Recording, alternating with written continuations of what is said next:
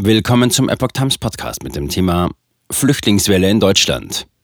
Deutsche Städte und Kommunen gefangen zwischen Wohnungsnot und Seebrücke-Forderungen. Ein Artikel von Alexander Wallasch vom 26. Januar 2023. Der Städte- und Gemeindebund spricht von einer unbeherrschbaren Zuwanderung. Gleichzeitig wetteifern Städte und Kommunen um das Label sichere Häfen und laden immer mehr Migranten ein. Zwei Sachverhalte, die auf den ersten Blick nicht zusammenpassen. Zum einen gibt der Hauptgeschäftsführer des Städte- und Gemeindebundes, Gerd Landsberg, gegenüber dem Handelsblatt eine Alarmmeldung heraus, dass für Vertreter von Kommunen die Flüchtlingssituation kaum noch beherrschbar ist. Andererseits haben sich mittlerweile 314 Städte und Kommunen der Nichtregierungsorganisation Seebrücke angeschlossen, die sich über den Verteilungsschlüssel des Bundes Königsteiner Schlüssel hinaus bereit erklärt haben, mehr Migranten und Flüchtlinge aufzunehmen, als ihnen zugewiesen werden.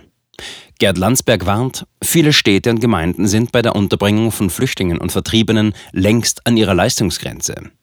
Alles würde angemietet werden, um irgendwie noch Leute unterzubringen, von der Turnhalle bis zum Hotel. Selbst freistehende Gewerbeimmobilien gerieten so ins Blickfeld, um eine eventuelle Nutzung zu prüfen.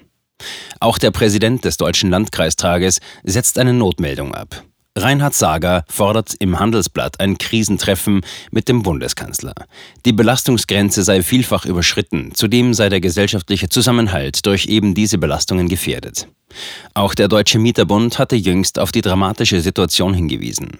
Die Epoch Times berichtete unter anderem über Aussagen des Mieterbund-Präsidenten Lukas Siebenkotten, der gegenüber der Funke Mediengruppe den roten Knopf gedrückt hatte, mit den Worten: So laut wie jetzt haben die Alarmglocken des Wohnungsmangels lange nicht mehr geschrillt. Es fehlen 700.000 Wohnungen in Deutschland. Siebenkotten scheut sich nicht, Ross und Reiter zu benennen.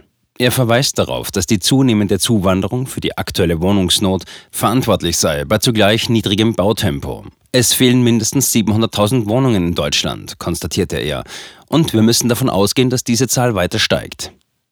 Demgegenüber erhält die Nichtregierungsorganisation Seebrücke weiter Zulauf von Städten und Kommunen, die sich der NGO gegenüber verpflichten, noch mehr Migranten aufzunehmen, als ihnen sowieso schon zugewiesen werden.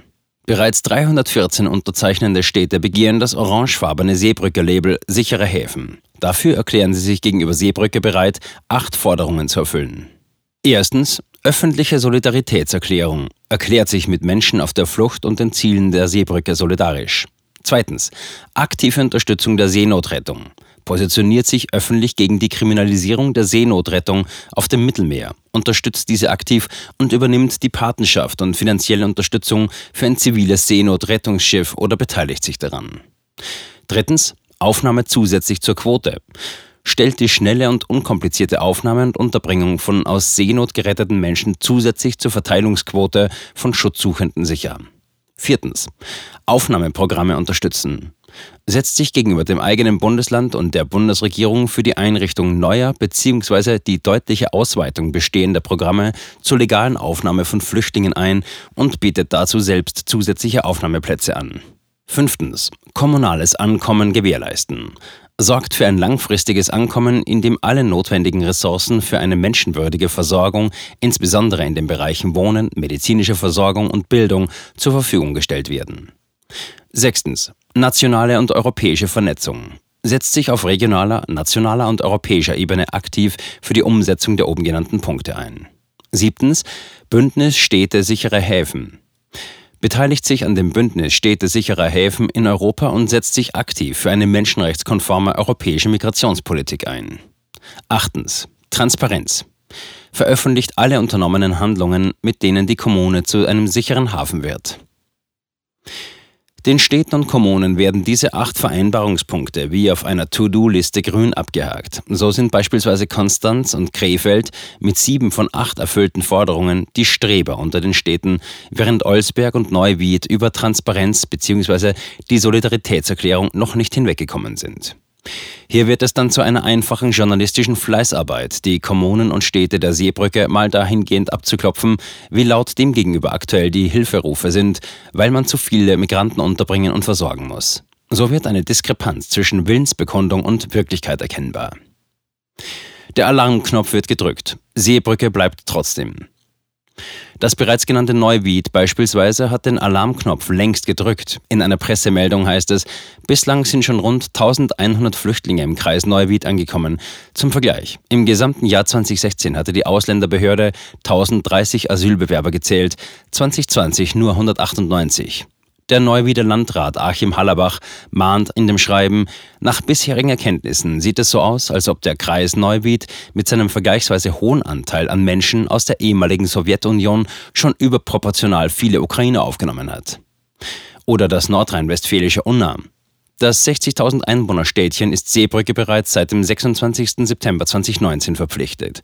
Unna hatte sich im Herbst 2020 zudem gemeinsam mit weiteren Städten gegen den damaligen Bundesinnenminister Horst Seehofer aufgelehnt. Man wollte viel mehr Migranten aufnehmen, als vom Bund zugewiesen worden.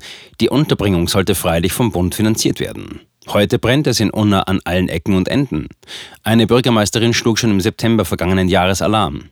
Bei uns im Landkreis Unna haben alle Gemeinden die gleichen Probleme. Sie sind am Rand der Kapazitäten angekommen. Die Situation ist schwieriger als 2015, als syrische Flüchtlinge zu uns kamen. Denn Frauen und Familien mit Kindern sollen zentrumsnah untergebracht werden. Mit Sorge gehe man dem Winter entgegen. Im Januar oder Februar werde ein von einer Behörde genutztes Gebäude frei, doch wo sollen die Menschen bis dahin unterkommen? So einfach wie es sein mag, sich bei der Seebrücke zu verpflichten, so schwer scheint es zu fallen, seine Verpflichtungen aufzukündigen.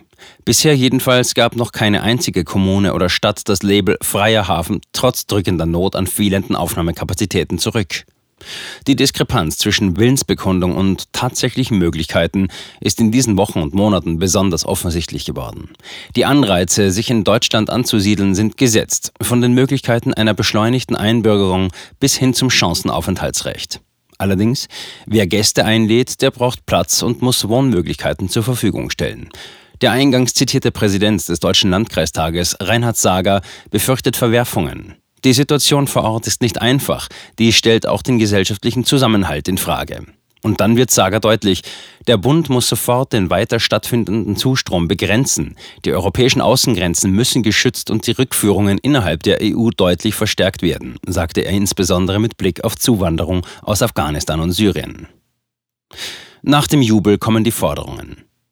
Wie heikel es werden kann, wenn man sich nicht den Forderungen der Seebrücke unterwirft, das bekam jüngst der Potsdamer Oberbürgermeister Mike Schubert zu spüren, der noch Anfang 2020 nach Lesbos reiste, die dortigen Migrantenlager unter großem Medienbeifall eine Schande für Europa nannte und der schmerzhaft erfahren musste, was die Mitgliedschaft in der Seebrücke tatsächlich kostet. Im Dezember übte die Potsdamer Lokalgruppe Sichere Häfen scharfe Kritik an der Stadtverwaltung und OB Schubert persönlich strukturell rassistisch sei Schuberts Vorgehen und weiter hieß es da, die Bekenntnisse zur zivilen Seenotrettung scheinen nach der Zeit nur noch wie Lippenbekenntnisse, denen keine Taten folgen. Ein Hauptvorwurf gegen Schubert, die Ermessensspielräume zugunsten betroffener Geflüchteter würden nicht ausgeschöpft. In den letzten Jahren hat sich ihre Aussicht auf ein Bleiberecht nicht verbessert und die Stadt hat sich überhaupt nicht bemüht, ein ehrliches Interesse an diesen Menschen zu signalisieren, kritisierte die Seebrücke. Die mangelhafte Umsetzung der Verlegung Geflüchteter aus Gemeinschaftsunterkünften in Wohnungen und Wohnverbünde steht ebenfalls auf der Liste der Kritikpunkte. Der Sozialdemokrat muss sich hier gegen radikale bis extremistisch agierende Linke zur Wehr setzen. Denn auch Schubert hätte mit nur ein wenig Recherche schnell feststellen können, mit wem sich Potsdam und weitere 313 Kommunen und Städten da eingelassen habe, unter ihnen auch CDU-regierte Städte wie Würzburg.